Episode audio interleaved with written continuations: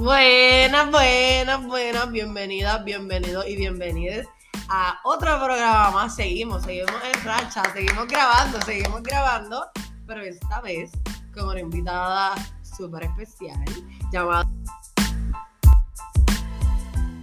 Paola. Pa, pa, pa, pa. Este, Paolita que nos acompaña aquí es de Arecibo. A mí me encanta roncar con eso porque me gusta siempre tener amistades como de todos lados. Y Paola la conocí en la Yupi también. Y resultó que casualmente terminó siendo mi vecina. O sea, Paola, preséntate, preséntate.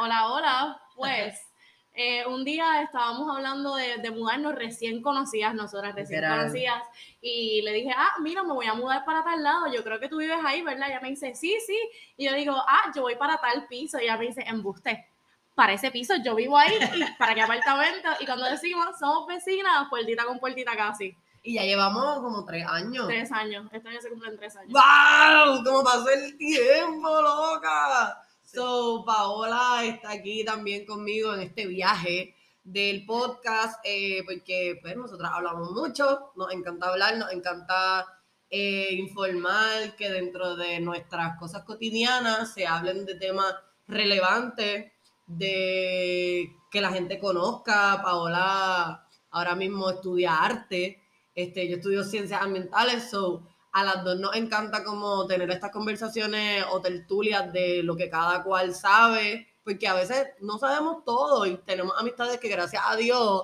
sí saben y nos pueden pues, educar. Así que hoy vamos a tener otra dinámica también de educación, de risa, de un poco de pachanga, pero sobre todo de hablar de los temas trending que a veces se hablan por encima o se hablan bien mal.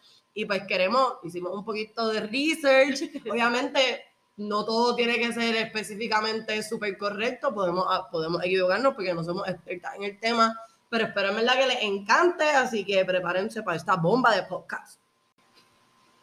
Pues en el Pero tú no ibas a de hoy, hablamos de un tema que a las dos nos aplica perfectamente, pero tú no ibas a llegar temprano. Paulita, ¿me puedes decir algo de tú no ibas a llegar temprano? Pues yo siempre llego tarde a todo, siempre, siempre, siempre llego tarde a todo. Yo, por más que intente, yo me puedo levantar cinco horas antes del evento y yo no sé si es la ansiedad de tengo que estar ahí, tengo que estar ahí, tengo que estar ahí y empiezo a hacerlo, a prepararme y como quiera llego tarde. Yo no sé, yo no sé. Eh, siento a veces que soy incapaz de llegar temprano. Yo, I feel you, I feel you. Y cuando llego temprano, siempre es como que llego una hora antes, no sé hacerlo bien. No, sé, no me sale llegar temprano. Y es como que, pues, por ejemplo, llego al trabajo o una hora antes o 30 minutos después. No hay, no hay, no hay como un intermedio. Y aquí pensando en cosas locas que me han pasado, yo llegué tarde a mi prom de octavo grado. Y era en un hotel, estaban tirando unos fotitos de grupo completo y yo llegué así como que bien de escena, se abrieron las puertas, todo el mundo mirando y yo tuve que caminar por el medio de todo el mundo por la pista de baile y nos treparon al escenario y como no quedaba espacio donde estaban las nenas sentadas, están las nenas sentaditas, los nenes parados atrás y yo parada en el medio de todo el mundo y, literalmente todo el mundo como alrededor mío, un papelón bien brutal y todo el mundo, te robaste el show, te robaste el show y a mí era que se me quería caer la cara. Pero, ok, La cara. pero es- es- esto es una conducta aprendida. Eh, o sea, Definitivo, o sea, yo siempre le echo la culpa a que mi mamá te adoro. claro, porque hay que echarle la culpa Te a alguien. te adoro, pero mi papá tiene un negocio, ¿verdad? Y él siempre, siempre, siempre se iba a hacer compra para el negocio antes de llevarnos a la escuela. Ok. So, él terminaba hacer lo que tuviese que hacer, ir al banco, todas estas cosas, y después nos llevaba a la escuela a la hora, a la hora que sea. Y la cosa es que, pero eran, eran los dos extremos, porque él, tras de que siempre nos llevaba tarde, siempre yo llegaba tarde, y me dejaba dormir, si yo decía como que, ay, un ratito más, me dejaba ese ratito más, no, yo soy una niña, yo no sé lo que, yo, lo que es mejor para mí. Y el otro extremo de que siempre nos buscaba súper tarde también. So, literalmente nosotros salíamos a las dos y media de, de la escuela y se supone que él estuviese ahí a las dos y media a buscarnos y nos buscaba a las cinco de la tarde. Diablo, loca, a mí también. A las cinco de la tarde, cosas así. Y entonces en, el, en la escuela empezaron a sancionar, era una escuela privada, y empezaron a sancionar a todo el que llega, lo vinieran a buscar tarde o al ¿Qué que llegara. Sí, era una estupidez como que si tú llegabas tarde te daban cinco pesos de multa. Pues que Y era firmar. dinero, cabrón. Ajá, para que tú. No era como que tiempo, Sí, tiempo no, de, de, de, no. de, de castigo o de, o de Pero- voluntario. Era una combinación porque, ok, tú llegabas a estarle tres veces y tenías que pagar cinco dólares. Si llegabas a estarle más de tres veces, pues te, te, iban te mandaban para tu casa, dependiendo la cantidad de veces que habías llegado, eh, de tres a, a cinco Pero días. era, así. suspendido. Ajá, suspendido como por, como que por tres días, dos días, así, una cosa loca. Y a mí siempre, yo llegaba a darle tres veces al, al mismo día si me dejaba. O sea, y, tú, y tú pagando cinco pesos. y no, pesos. y la cosa es que después de eso eh, terminaba pagando como 15 pesos al mes extra por las llegadas tarde y me iba de vacaciones una semana para mi casa. Y era como, o sea, una estupidez que definitivamente no funcionó porque no, y la cosa es que empezaron a, Ni aprendiste tú tampoco, No. porque todavía el día de hoy Es eso no te funciona. fatal. Y no, y la cosa Sí, es que porque pagara.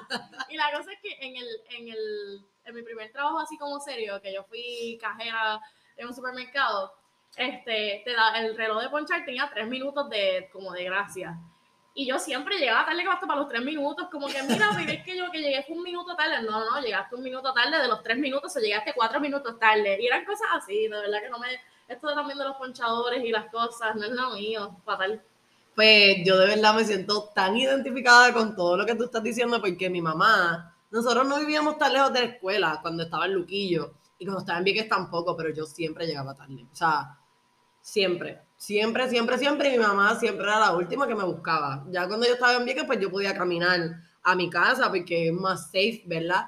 Pero en Fajardo, yo tenía que esperar hasta las 5 de la tarde que mi mamá terminara de la reunión, de lo que sea que ya estaba en Mayagüez o lo que sea.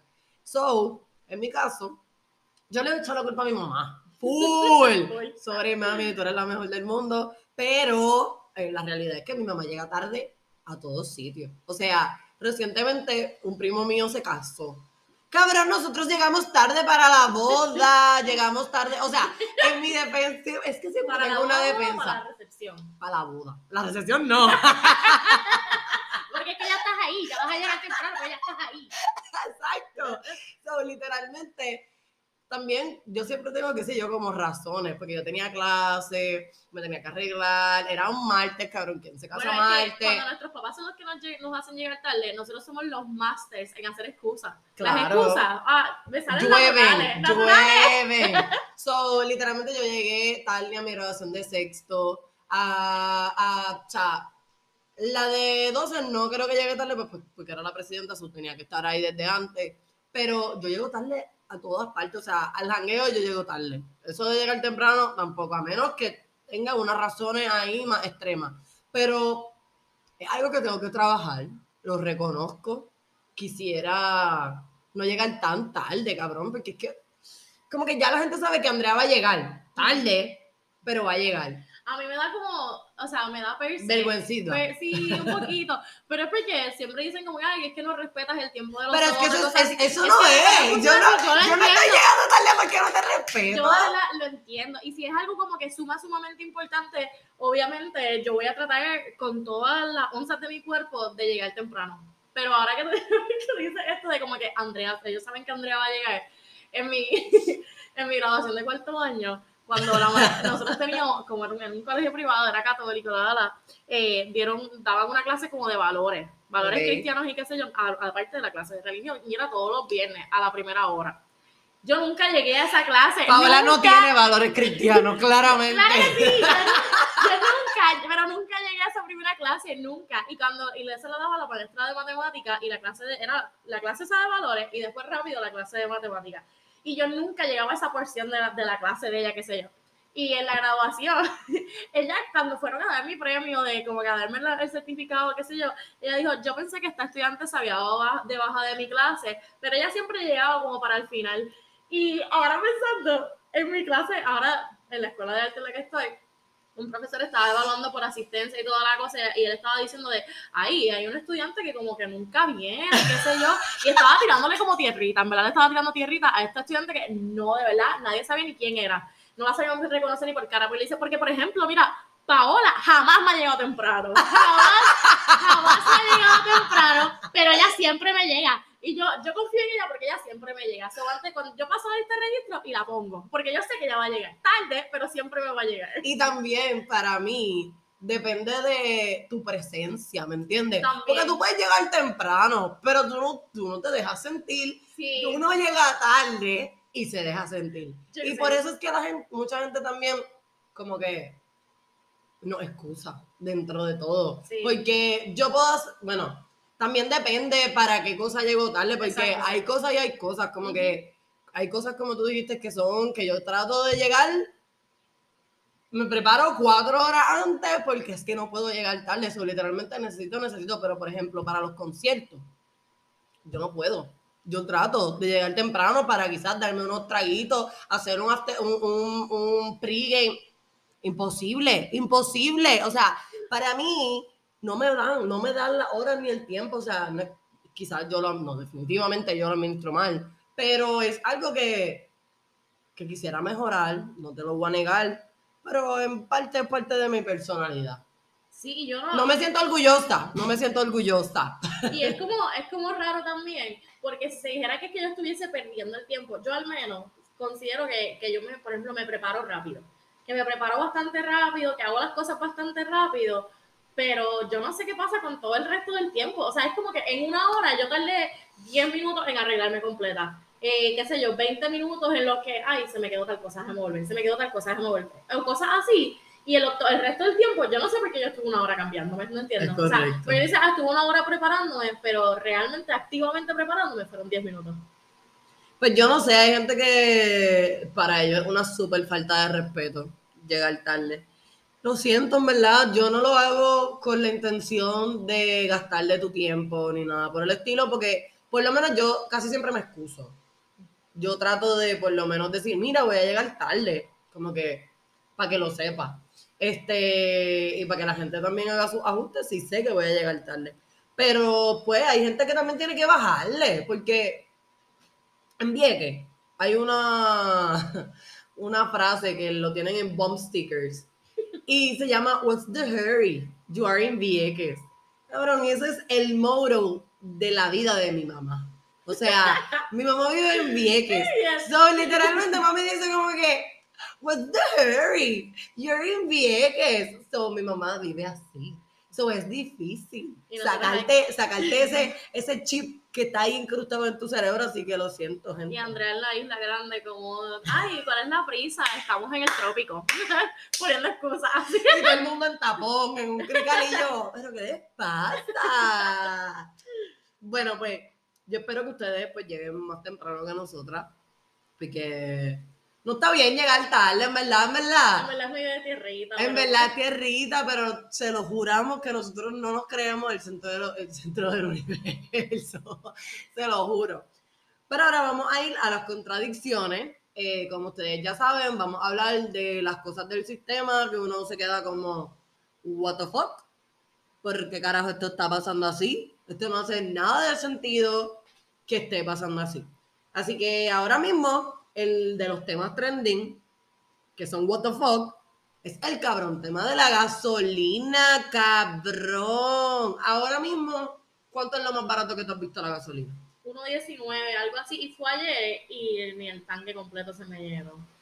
Un Corolla no se llena con, con 30 pesos. ¿Qué se cree? ¿Qué se cree? Lamborghini. No, eso no funciona así. Eso, mamá, te tienes que llenar con 30 pesos y me tienes que botar la gasolina. Pues no. Y la- los otros días dije, "Mm, déjame echarle 40 billetes porque este carro se tiene que llenar sí o sí, porque esto de que se me esté quedando solamente un cuarto sin llenar me tenía bien frustrada. Ya. Le eché 40 pesos, no se llenó. No se No llenó. se llenó con 40 no tocó, pesos. No tocó la línea de full, no tocó la línea de full. Y yo, ¿qué tú quieres? ¿45 billetes? No, yo, Casi yo 50 pesos en un en Corolla. un Corolla, so, me importa un carajo, yo voy a seguir echándole 30 pesos y que se llene hasta donde se tenga que llenar. ¿Qué cojones? Pues, está cabrón que ahora mismo en Vieques está 1.40. Vete para el carajo. Casi. un- Pero ya aquí está en, en 1.30. Sí, O sea, ya, aquí, ya en, en, en la isla grande tú la puedes ver a 1.30. Y a mí me encabrona personalmente porque nosotros dependemos de la gasolina y del gas natural para hacer nuestra energía solamente. Y la carbonera, pero la carbonera no, no produce tanto. Y unos molinitos de mierda que no producen un carajo y un poquito de, placas solares que tampoco producen un carajo. So, está cabrón que tú no le puedas echar le tengas que echar 40 pesos a un Corolla, literalmente, porque la excusa, según, según los expertos, es que la gasolina está cara por la invasión rusa a Ucrania, por el COVID y por la inflación. Y nosotros tenemos que bregar con eso. Y la verdad es que tú lo piensas, por ejemplo, yo trabajo, yo trabajo en Bayamón, yo trabajo lejos. So, para mí, todos los días es como un viaje de 20 minutos de ida y un viaje de 20 minutos de vuelta. Y es tapón. so, Eso sin hacer nada más, Ajá. eso es solamente yendo a tu Eso es yendo al trabajo. trabajo, literal. Y, y la cosa es que literalmente tengo que trabajar casi un, o sea, Y ya, no- y ya tú no en la o sea, tú, tú estás en la universidad, pero no estás cogiendo clase ahora mismo. So que imagínate Ujú. Todo el vueltón que uno tiene que dar y la gastadera de chavo, porque Literal. gastar de chavo. Nosotros, antes yo echaba gasolina una vez a la semana y me daba para, como que me daba para semana, semana y media más o menos, para machinear, para ir a la universidad, para ir al trabajo, para aquí, para allá. Ahora, yo tengo que echar gasolina casi dos veces a la semana. Y ahora mismo, pues no estoy, no estoy estudiando porque estamos, en, estamos de vacaciones. Pero, pero cuando estaba en semestre, tenía que ir, yo estoy en la arte plástica, whatever, so, tenía que ir del viejo San Juan a Bayamón, de Bayamón a, a San Juan, a, a San Juan acá en mi apartamento, y así, y dando vueltas un machineo cabrón. Y eran dos veces a, o sea, dos veces a la semana, 60 pesos ponle, porque me rehusa más de 30, y es como que eso es casi un día de trabajo mío. Eso Exactamente. es casi, yo tengo que trabajar un día a la semana más que para pagar gasolina. Para pagar gasolina una semana. Exacto, para, exacto. Cada semana un día va dedicado a gasolina. So, esto va, que es súper contradictorio, que Puerto Rico no tiene un buen sistema colectivo de transporte. O sea, otra, en Bayamón hay tren y está relativamente cerca a donde yo trabajo, relativa. O sea, tengo que caminar con cojones, tengo que jalar con cojones. Pero si, si viene el caso en que Dios no lo quiere o algo así, pierdo mi carro o algo loco ¿Y tú? no tengo, sí, tocando madera, porque es que yo sé mi suerte, eso es para otro episodio. este, pero yo, yo me puedo tirar la mega longa, voy a llegar sudar con cojones a mi trabajo, pero voy a llegar. Pero como quiera, no es práctico. No es práctico. No es práctico. Yo salgo de trabajar, qué sé yo, a las 9 de la noche. Yo no me puedo tirar de mi trabajo al tren caminando de noche. Es de día me da miedo. Tendrías que decirle a alguien que te lleve, que como quiera, es que gasta- es, es desubicar la línea de alguien Exacto. de tiempo para que te lleve a ti. Ajá, y no, y no es como que te puedes montar en una guagua pública, no te puedes montar en un tren, algo que sea efectivo, porque, por ejemplo, las, las personas que conocemos que usaban el tren para ir a la universidad o cosas así, necesitaban el carro para llegar al tren como quieras. Todo el mundo. estúpido.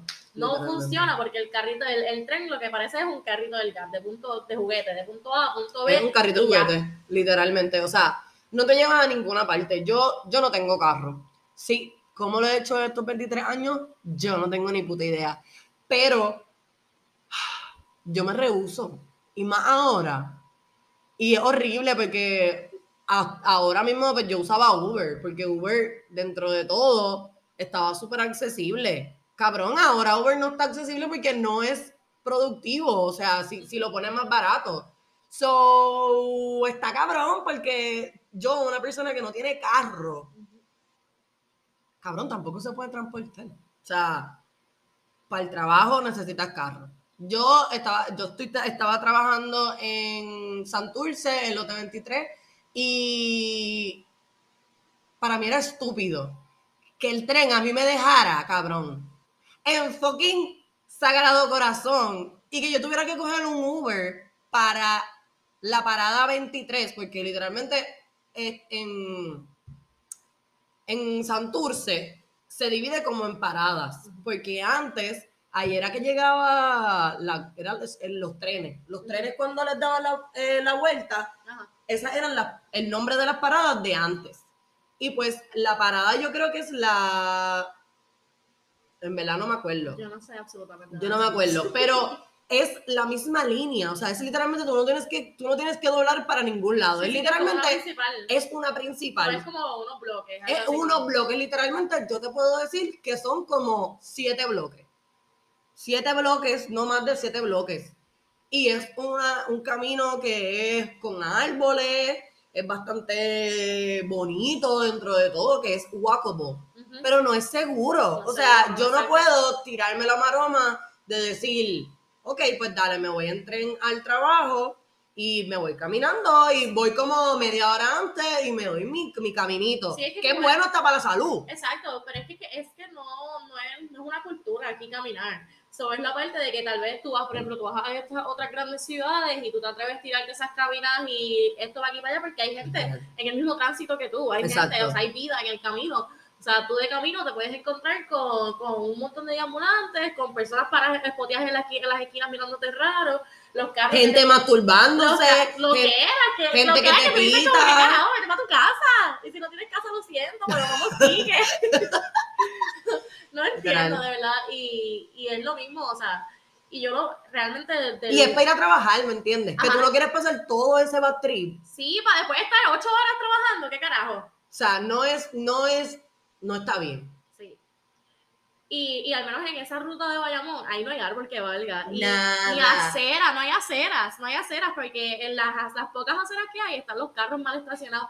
Que hablando de parkings, otra cosa que, que, que es problema aquí es que todo el mundo tiene un carro, que la gran mayoría de las personas tiene un carro. Y literalmente tú te montas en tu carro y no hay manera de tú conseguir un parking seguro cerca de donde tú estás. Por ejemplo, en el viejo San Juan yo me tengo que estacionar en el carajo igual para, para poder ir a la universidad. Y aquí en, en, y en Río Piedras o en, o en Adorrey o en todo esto que conseguir un parking es una loquera. Ese, eso es bien importante, literalmente en el área de toda la metro. La metro, sí. Toda la metro, literalmente desde Isla Verde hasta Bayamón. Si tú vas a ir a alguna parte y quieres estacionar tu carro, lamentablemente necesitas un estacionamiento privado. privado porque tampoco no es ni safe Ujú. para ti como persona que, qué sé yo, te jodiste por tener tu carrito o qué sé yo, te lo dieron tus papás y no quieres que se jodan. Es como que no, o sea, literalmente tú no puedes ni tan siquiera darte el lujo de estacionarlo en cualquier parte. O sea, cero transporte colectivo, cero est- estacionamiento Seguro. seguro. Es como que, que tú quieres de mí, como que, ¿cómo, cómo la, cómo yo puedo llevar a cabo mis funciones del día, mis situaciones del día, sin tener que estar Jodido. jodido? Jodido, Literalmente yo lo iba a decir, pero tú lo Bonito. dijiste primero. Literal es que, o sea, no hay más, es bien frustrante. Y que antes hubiese un tren que le daba la vuelta a tu PR, yo creo que para mí es lo más frustrante. Sí, porque es de como que, ah, si nunca lo ha habido, pues tú dices como que, ay, ¿qué vamos a hacer para ir para adelante? Cabrón, pero, Cuba tiene trenes. pero ir para- es ir para atrás, literal, es ir para atrás. Cuba tiene trenes, tanto que criticamos a Cuba. O sea, este, otros países literalmente mucho más pequeños también tienen este transporte de trenes. Y volvemos. Es que ya eso existía, literalmente. Eh, está cabrón, está cabrón y es triste que si yo quiero ir para Mayagüez ahora, me jodí. O sea, Sí. yo he utilizado una vez La- este, el transporte y colectivo quiera, eh, no es accesible. no Exacto, es- que va de Río Piedra a Mayagüez, que es una guaguita. Yo fui en el 2017. A mí me costó 19 dólares. 19 dólares, yo me monté con mi bultito.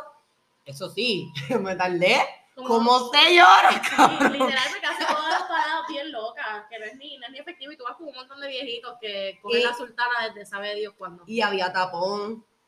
Eso funcionó. Había tapón. Este, estoy grabando un podcast.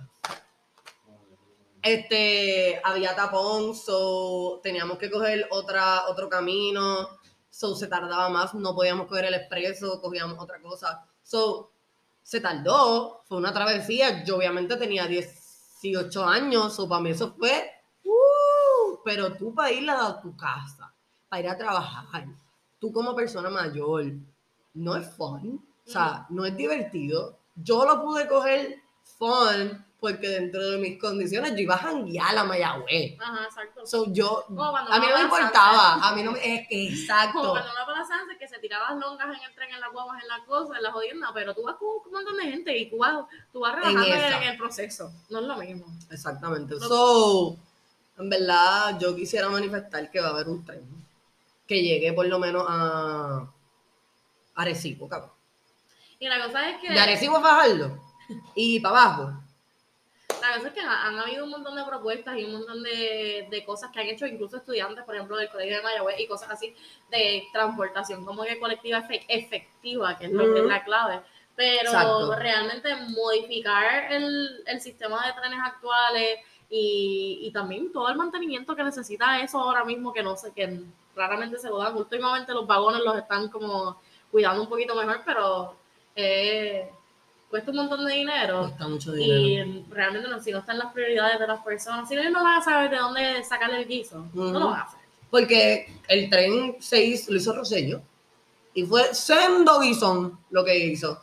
Porque claro, tú haces tu parte de la obra, aunque no llegue a ninguna parte del tren, pero ganaste un montón de chavitos y pues todo el mundo dice que, ay, pero es que eso lo hizo Rosselló. Bueno, los viejos. Los viejos, como mi abuelita, como que Rosselló. Rosselló trajo el tren urbano, muchachos. Pero mi abuela siempre fue eh, a que camine, a que hagas como que todas esas cosas. Y con todo y eso, ella me enseñó a coger el tren. Aunque no te llevara a ninguna parte, como que nosotros cogíamos el tren simplemente para usarlo de experiencia, literalmente. Y yo pienso que todo el mundo debe saber lo que es un tren, cómo se monta, cómo se usa, cuál es el proceso de tú echar el dinero, tú hacerlo, eh, la, la, la tarjetita, porque deberíamos utilizarlo. Todo el mundo debe tener acceso a poder hacer eso. Y aunque sea un niñito a la vez, mano, ese niño se va a montar en ese tren y sabe Dios si te hace un tren cuando tenga 30 años, porque, porque no se le salió de la cabeza el hecho de que, diablo, esto se puede hacer, pero volvemos a la situación de que esperemos a que llegue a las manos correctas ese, ese muchachito para que se haga, porque PR lo necesita. Este, entonces, luego de esta, este what the fuck del sistema, vamos a otro what the fuck, pero es un debate que ahora mismo se está dando en Estados Unidos de América.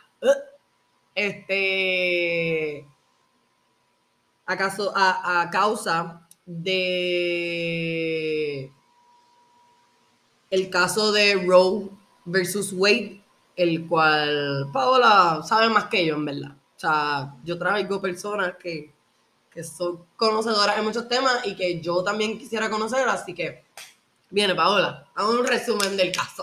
Un mega resumen y como habíamos hablado... Y en pueden buscar, por favor, sí. esto, es esto también es para que Sí. cuando ustedes oigan cosas que dicen, "Mm, ¿qué es eso? Busquen información, atrévanse a cuestionarse y a preguntarse o preguntarle a gente que conocen que quizás pueda saber del tema. Claro, y como habíamos mencionado al principio, hay muchas cosas que tal vez no, ¿verdad? No somos expertas en este tema. Eh, esto es todo como research que hemos hecho, cosas que nos han salido, que, que uno, ¿verdad? Así Por mismo, nuestro ah, algoritmo. Ajá, que así mismo vemos y decimos, ay, esto está como que interesante, déjame Exacto. buscarla. O incluso son temas que no, nos competen y, y pues nosotros decimos, yo al menos, a mí me gusta estar informada porque a mí me encanta debatir, a mí me encanta Exacto. hablar, a mí me encanta educar, a mí me encanta que me eduquen, pero para poder ser partícipe de estos espacios uno también tiene que, que al menos poner un poquito ¿verdad? de empeño. So, nada, al grano. al grano. Este, Roe versus Wade es, es una ley sombrilla que se creó para defender el derecho al aborto. Eh, estaba viendo un TikTok, ya, porque esa es mi fuente de información principal. Hay otras fuentes más, más, más acreditables, pero TikTok. Eh, estaban hablando de quién era Roe y estaban hablando de que Jane Roe realmente es un alias para Norma L. McCorney, que fue una mujer que ella quedó embarazada y ella estaba, vivía en el estado de Texas y en Texas para ese tiempo el aborto solamente es- es- se permitía, era legal para mujeres que su vida dependía de ellos. Eso era en el 70. Sí, para que su vida, su vida dependía de ellos. Y ella, pues, alegó que, que ese aborto, había, ese embarazo había sido producto de una violación. Eh, realmente es ir- para mí, en lo personal, es bien irrelevante si lo fue o no, pero el punto es que se lo negaron. A ella le negaron el aborto. Así que ella se, se unió, ¿verdad? Fue a llevar el caso a los tribunales y en todo este proceso... Pero eso, loco- una mujer con ovarios de en verdad. todo este proceso, a ella se lo seguían, se lo seguían negando, bla, bla, bla, y su- sus abogados se fueron a la de, mira, este, vamos a llevar esto porque vamos a llevar esto a casos más grandes. El punto es que durante el proceso, ella tuvo a una niña, porque ella él culminó el embarazo, o sea, culminó el embarazo porque nunca le permitieron realizarse el aborto. Ella culminó el embarazo y dio a, su- y dio a la niña en adopción. Y después de eso, no mucho tiempo después, cuando se culmina el caso, se, se establece que el derecho al aborto es un derecho constitucional. Wow, pero. Ella terminó el embarazo, Pero esa es la cosa. Ella terminó, terminó el embarazo. So, la- lo tuvo, o sea, no lo terminó, lo tuvo. Ajá. Terminó el término. este, Y la cosa es que se establece que por la ley constitucional, o sea, por la, por la constitución, el derecho a la privacidad, ella tenía el derecho nuevamente a simplemente elegir el, o sea, elegir el aborto sin importar las razones, porque eso era cosa tuya. Eso era cosa tuya. Porque, porque en la constitución El derecho a la privacidad o sea, existe y está escrito y simplemente como no había otro caso Ujú. o otro ejemplo para tomar en consideración como referencia, pues se pichó. Exacto, este, algo que nosotros estábamos hablando ahorita, que era el que en la Constitución no hay ninguna ley que establezca la igualdad de género en ninguna parte, que lo diga abiertamente. Simplemente se habla como que el hombre tiene derecho a X y Y cosas y se está y se pues asume que dentro de esa dentro de esa-. Constitución, ajá, este, estamos incluidas todas las mujeres y las demás personas independientemente de su género. Pero no hay una ley que establezca la igualdad de género, así, la equidad de género, exactamente por ley, escrito, aquí está. Así que Roe versus Wade es, un es, un- es una ley sombrilla porque debajo de ella se empiezan a coger todos los demás derechos de la mujer eh, y de personas, eh, por ejemplo, las personas trans, todas esas, todos esos derechos se empiezan a, a- a ir por debajo de esto. Diversidad Sí, funcional. eh, por ejemplo, este, todo lo que tenga que ver con, con el derecho a la reproducción y todas estas cosas, es decir, las pastillas anticonceptivas, eh, la planificación familiar, el aborto, de la el aborto, Viagra. obviamente, la Viagra, este, el, el, por ejemplo, tú no tener que estar en los procedimientos que tengan que ver con, que eso va por planificación familiar, por ejemplo, todo lo que tenga que ver con tu, ah, tienes un hijo, yo no tengo que consultar con el padre porque el hijo es tuyo, eso es tu privacidad. Esa es la protección que te da el Sí, sistema exacto. en la constitución. Exacto. Y tú eres la persona gestante, así que yo no te voy a consultar con nadie más. Cosas como, por ejemplo, este, ah, si tú tuviste un aborto natural, o sea, no, no pude, tu cuerpo naturalmente no pudo llevar a término el embarazo, esa ley te protege porque tú no tienes que dar razones de por qué, ese, por qué eh, fue, sucedió eso. El derecho a tener una, un C-section, o sea, una cesárea. Cosas que son como naturales, que son normales. Y mira, si la persona no puede tener un- el hijo del parto de manera natural por el canal vaginal, pues puede tener la cesárea. No, Exacto. eso también lo, está bajo Roe versus Wade.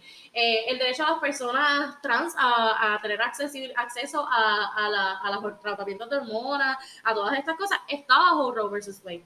Este, a identificarse libremente está bajo Roe versus Wade. Y, y la cosa es que cosas, otras cosas que la gente dice, ah, pero es que eso habla sobre el derecho de las mujeres nada más.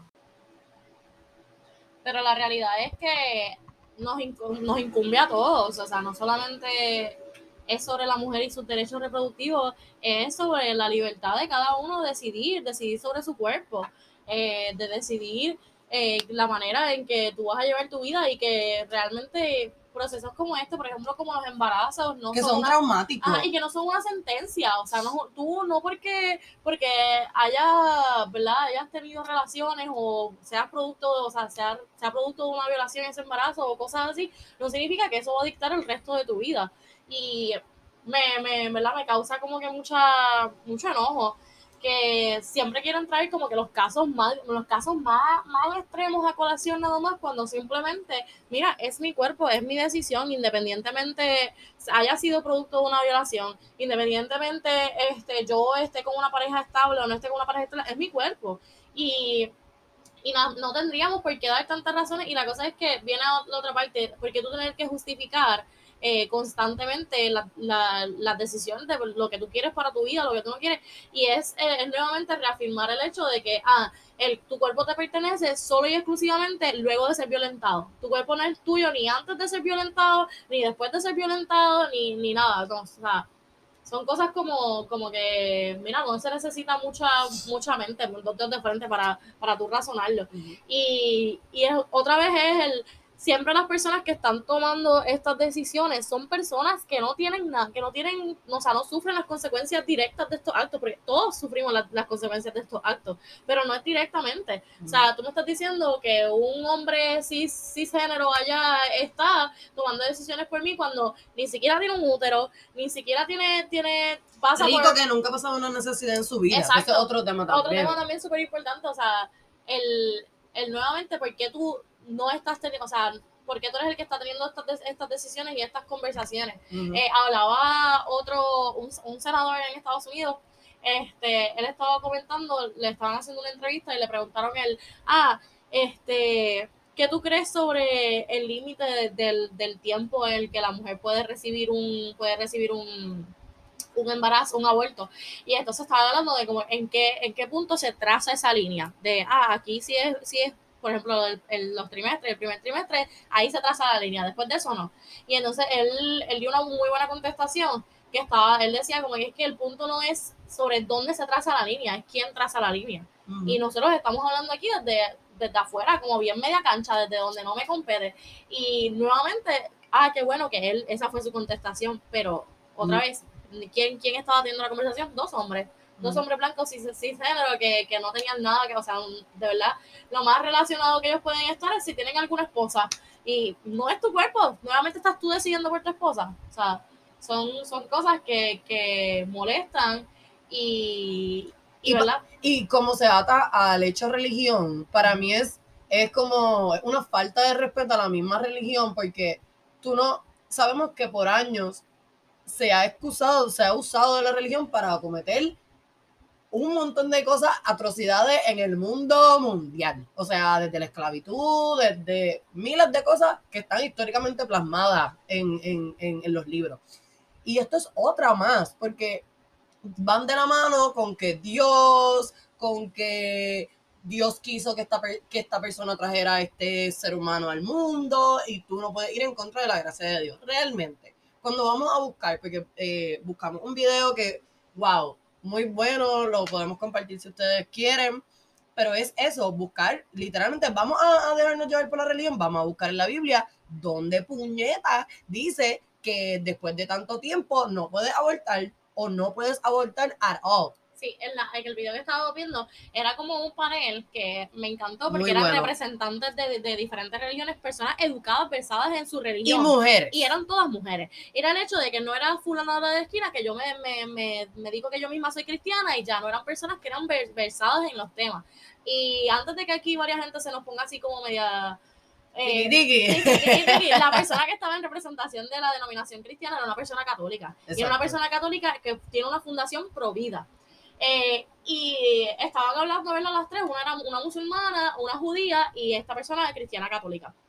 Y les estaban hablando de, eh, le hicieron primero la pregunta a la, a la musulmana que si su religión prohibía el aborto. Y decía que en ningún momento, en ninguna instancia, eh, su religión prohibía el aborto. Punto, ahí ella lo dejó.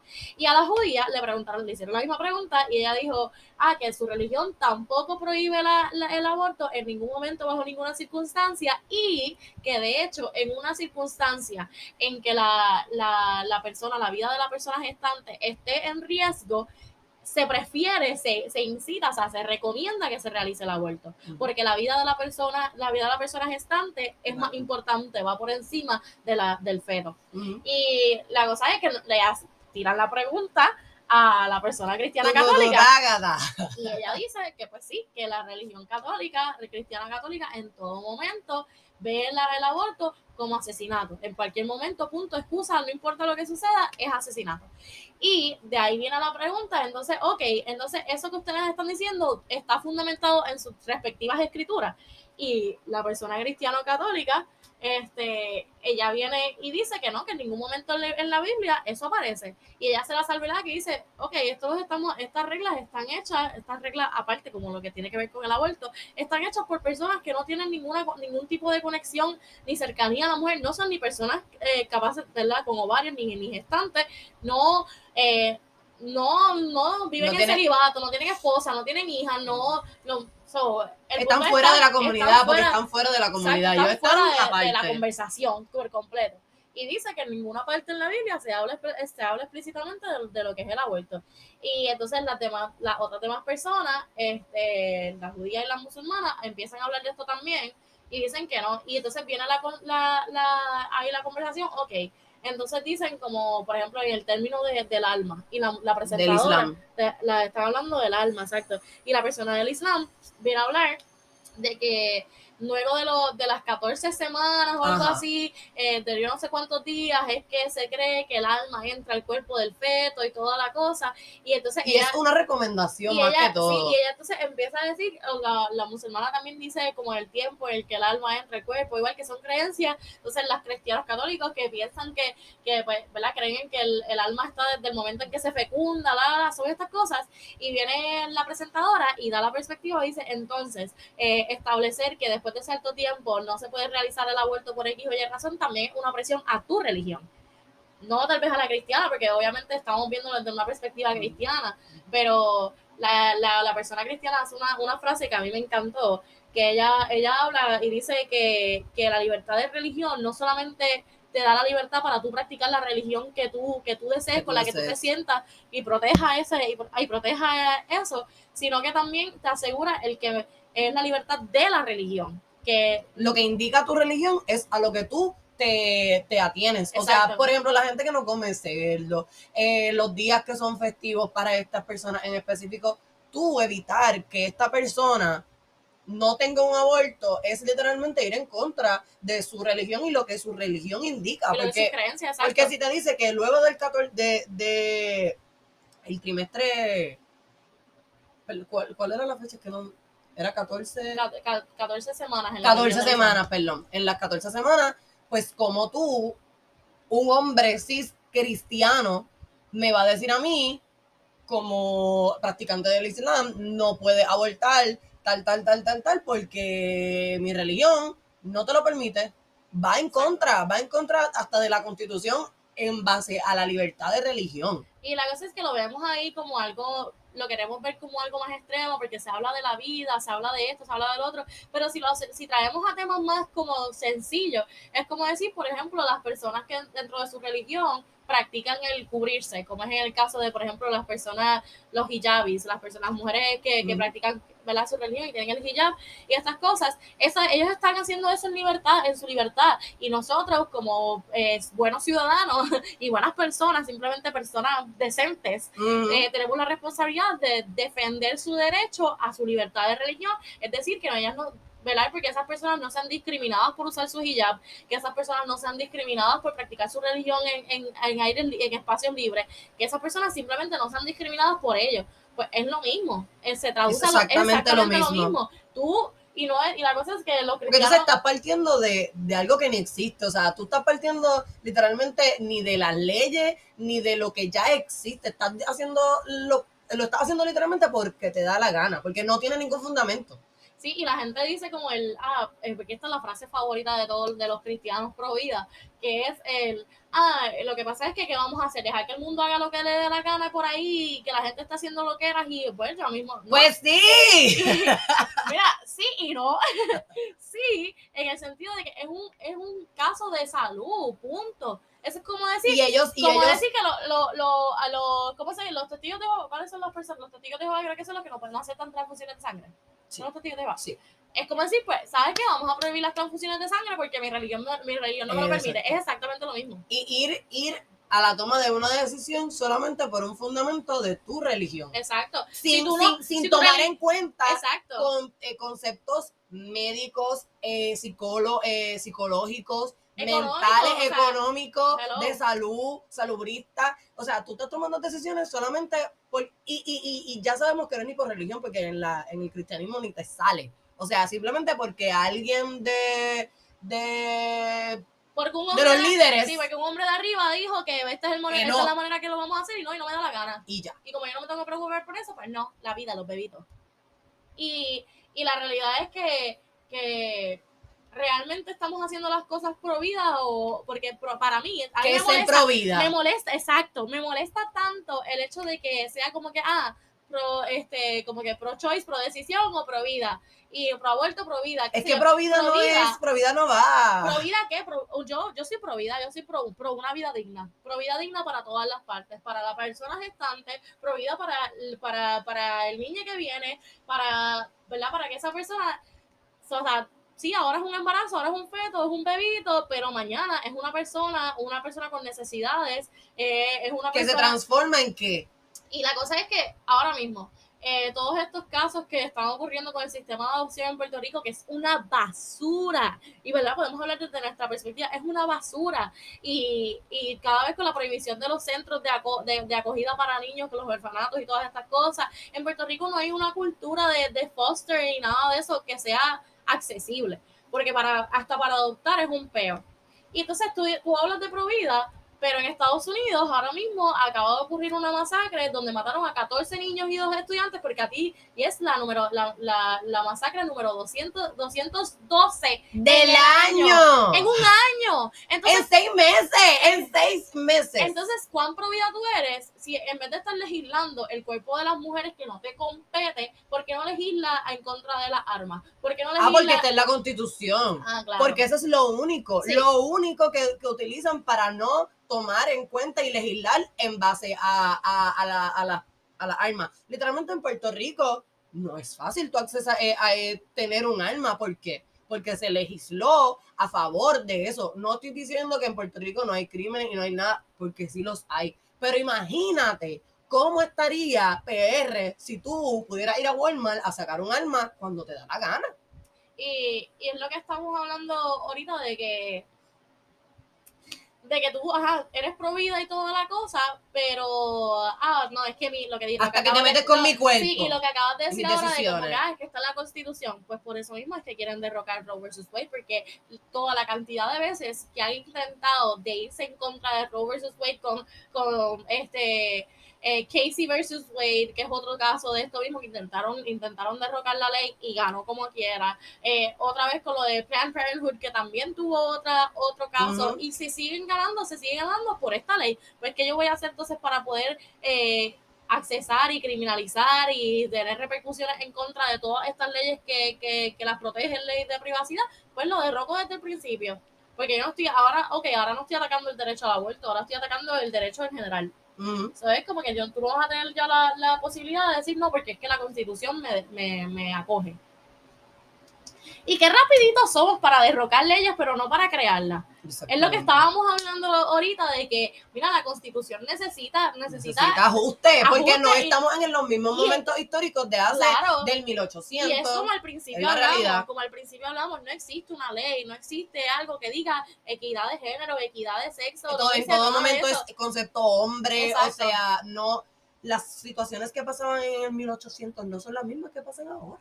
Entonces, si con tanta facilidad, ¿verdad? Nos, nos atrevemos a... Se atreven, yo no. se atreven a atentar en contra de esas leyes y esas cosas. Porque vamos, vamos Pues con, con esa misma facilidad se puede enmendar la cosa. vamos con lo de las mascarillas. porque eso exacto, eso mismo decían, ah, que no se puede enmendar la ley, no se puede enmendar la ley, claro, pero Claro, cuando para- es hombre. cuando- claro, pero cuando es a favor de, cuando es en contra de, de, de cosas como esta, claro, así, claro que vamos a tener la conversación. Running, running, vamos a tener Claro la sí. conversación y, la, y lo ajustamos a, a lo Ah, que tú necesites. Tú exacto. pides por esa boca que yo te voy a dar. Y entonces estaba lo de la, eh, habíamos visto, ¿verdad? Yo- vimos una, un testimonio, bueno, yo vi un testimonio de una, una muchacha que ella viene de, de un país donde el, el, la- el aborto es ilegal.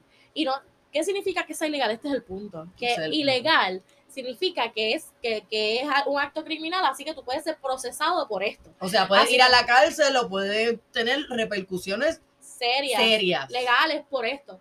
Y ella estaba hablando de que ella a los 13 años fue violada.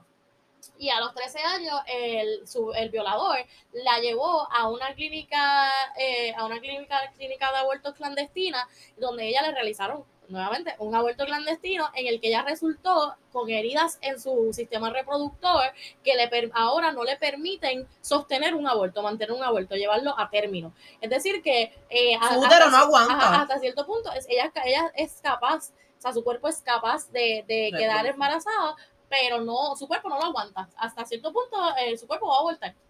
La cosa es que ella, luego de esto, muchos años después, tiene, libre y voluntariamente, decide tener un hijo y cuando queda embarazada, eh, pierde, por esta misma razón de lo que sucedió a los 13 años, pierde el hijo. Y entonces viene todo el proceso de ella ser criminalizada, en el que ella tuvo que probar de 20.800 maneras que ella, el aborto había sido natural y toda la cosa, pero tuvo repercusiones. Y es el hecho de que, pues nuevamente tú estás castigando a la víctima doble. Doblemente. Porque tú no la estás castigando por lo que sucedió ahora nada más, la estás castigando también por lo que, por lo que la llevó en el primer lugar. Y ella decía, el, el tú, la, o sea, criminalizar el aborto no solo no va a hacer que el aborto pare, el aborto siempre ha estado, está y estará. Está. Tú lo único que estás haciendo es, no estás haciendo accesible el aborto seguro. Lo único que tú estás eliminando es el aborto seguro. ¿Qué es lo que hablábamos? Los indígenas abortaban. Las personas en Puerto Rico era el, el lugar de todos estos riquitillos y todas estas cosas venir a tener aborto seguro antes de que la ley, la ley pasara en los Estados Unidos. Puerto Rico fue el conejillo de indias para las pastillas anticonceptivas, todas estas cosas. So, este tema de aborto, de pastillas anticonceptivas, de planificación familiar en de Puerto derecho a tu cuerpo. de derecho sobre tu cuerpo en Puerto Rico está desde hace tanto tiempo. Y simplemente porque a dos o tres machitos de allá, machitos de allá del Congreso quieren venir a meterse con nuestro cuerpo, pues ya nosotros vamos a pelear a un derecho y unas cosas que se han trabajado por tanto tiempo. Y por eso es la pelea, y por eso es que hay que hablar de esto, por eso es que se tiene que ejercer presión política sobre todo, porque nos hemos jodido bastante las mujeres y las personas y la- las personas gestantes para tener los derechos que tenemos ahora mismo. Y, mano, está brutal dar tantos pasos para adelante para que de momento, con un- por un simple cabrón mamabicho, bueno, unos cabrones mamabichos, ahora no, vamos a darle 100 años para atrás al tiempo, literalmente. Sí. Y, y otra cosa es que es el peligro. Ajá, y vi otro, otro, otro testimonio, porque aquí lo que importa son los son, es la gente. La gente. Es la que ha gente, la gente- pasado es la gente real, es la gente real que, que, que nos No los ejemplos de embuste que, que te ponen. vemos que- ajá, exacto, son los casos reales. Esta mujer que tuvo un, una- un embarazo y a mitad de embarazo se da ella siente que algo está raro en ella, algo está raro en ella, que algo está raro en ella y ella decide ir a los- al doctor y empieza a decirle cuáles son sus síntomas y sus cosas y cuando le hacen un montón de estudios, después de tres semanas después de que ella se estaba sintiendo mal, le dicen que su, que su bebé no tenía vida, que no había un latido del corazón. Es decir, y que su cuerpo iba a tener un aborto natural en cualquier momento. Ella decía, ella estaba hablando de que ella se sentía tan fuerte, ella deseaba tanto ese bebé, que para ella, eh, ella, ella decía que ella sentía que su cuerpo iba a ser incapaz de abortarlo naturalmente. Eso, eso no es muy científicamente comprobado, pero que para ella, ella, ella sentía que ese aborto natural nunca iba a llegar. Nunca lo tuvo, por lo que semanas después de esas tres semanas, después de esa semana que ella fue, ella, el Ella doctor le tenía dice, un ser muerto. ajá, em- empezó a sentir repercusiones físicas, obviamente en su salud, este, su cuerpo empezó a reaccionar y le, le tuvieron que hacer una cesárea. Le tuvieron que hacer una cesárea Es para, peor. para poder removerle el bebé muerto que tenía. Y entonces ella pasa por todo este dolor, ella pasa por una depresión, ella está hablando de esta historia súper trágica, súper trágica, súper trágica que sucede también, que queremos hablar de los casos más light, pero también hay que hablar de esto. Y ella dice que pues tuvo que tener un aborto por, un aborto por cesárea, que es un caso, una cosa loquísima, una cosa, una cosa Y loquísima. es más traumante. Ajá, tuvo que tener una, una, una cosa loquísima y ella viene y dice, como que se, en su seriedad, ella dice, ahora imagínate que a mí me criminalicen por eso. Porque es un aborto. Y decía, el aborto no es lo que, no es lo que la gente quiere, el monstruo que la gente quiere imaginar. Es un proceso que para algunas personas es necesario, para otras personas es traumático, para una persona...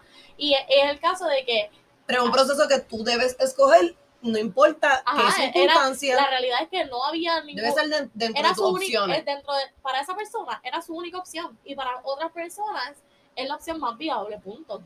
No hay, o sea, no hay por qué darle tantas vueltas, es la opción más viable. Y por eso, por favor, no se metan en las decisiones de las mujeres. O sea, si aquí me están escuchando hombres, por favor, escuchen este podcast. Pero si van a opinar, opinen educándose. Y no opinen pretendiendo que tienen la razón ni que los tienen que escuchar. Porque lamentablemente no es tu voto, no es tu situación, ni te afecta literalmente. So, es un espacio que se le debe dar a las mujeres por fin de que se des- de que ellas decidan y de que ellas tengan el derecho de hacer lo que les dé la gana con su cuerpo. Este, si hay dudas, en verdad podemos hablar luego este más, más de lleno de eso, porque simplemente queríamos darle como un medio pocillo, bastante pocillo, este, a los temas serios. So, vamos a bajarle un poquito a la intensidad. Este, ya vamos resumiendo, pero ustedes saben que siempre los invitados nos, nos traen un fact de PR porque queremos decirle todas las cosas cool que tiene PR, además de pues todo lo malo que tiene PR. Así que Paola, ¿sabes? Tiene el, el fact. Sí, después de pensarlo, en verdad me rompí la cabeza de puta y no sabía qué carajo decir y yo, yo no sé. Pero mi fact favorito de decir eh, cuando hablamos así de Puerto Rico es que cuando hablamos de los indios de Puerto Rico, primero eso está mal dicho. Mal, Es mal dichísimo. Dichísimo. Eh, hablamos de los indígenas de Puerto Rico y cuando hablamos del término taíno, realmente taíno, es un término que se inventaron los blanquitos estos. A mí me da explota porque eso es lo único que te dicen en la escuela. Los Los taínos, los taínos. taínos, los taínos, los taínos Sí, y es un término que está mal dicho, gracias, pero si las personas indígenas en Puerto Rico pertenecían a más de una etnia, o habían diferentes grupos, diferentes tribus, diferentes costumbres, diferentes patrones de migración, diferentes de todo, De todo. especialidades, toda la cosa. Eran diferentes Eran poblaciones diferentes por poblaciones completamente. y ya, literal. Y pues había muchas muchas etnias en Puerto Rico, así que llamarles taínos no es, no Una es- falta de respeto para los demás. no está bien dicho, punto. Y lo otro, que me acabo de venir con esto mismo de los taínos, qué sé yo, que es bien- me parece bien curioso, y es que sabían que los taínos, ten- los taínos no, los indígenas, aquí, la- los indígenas tenían uno de los sistemas de comunicación más efectivos del Nuevo Mundo.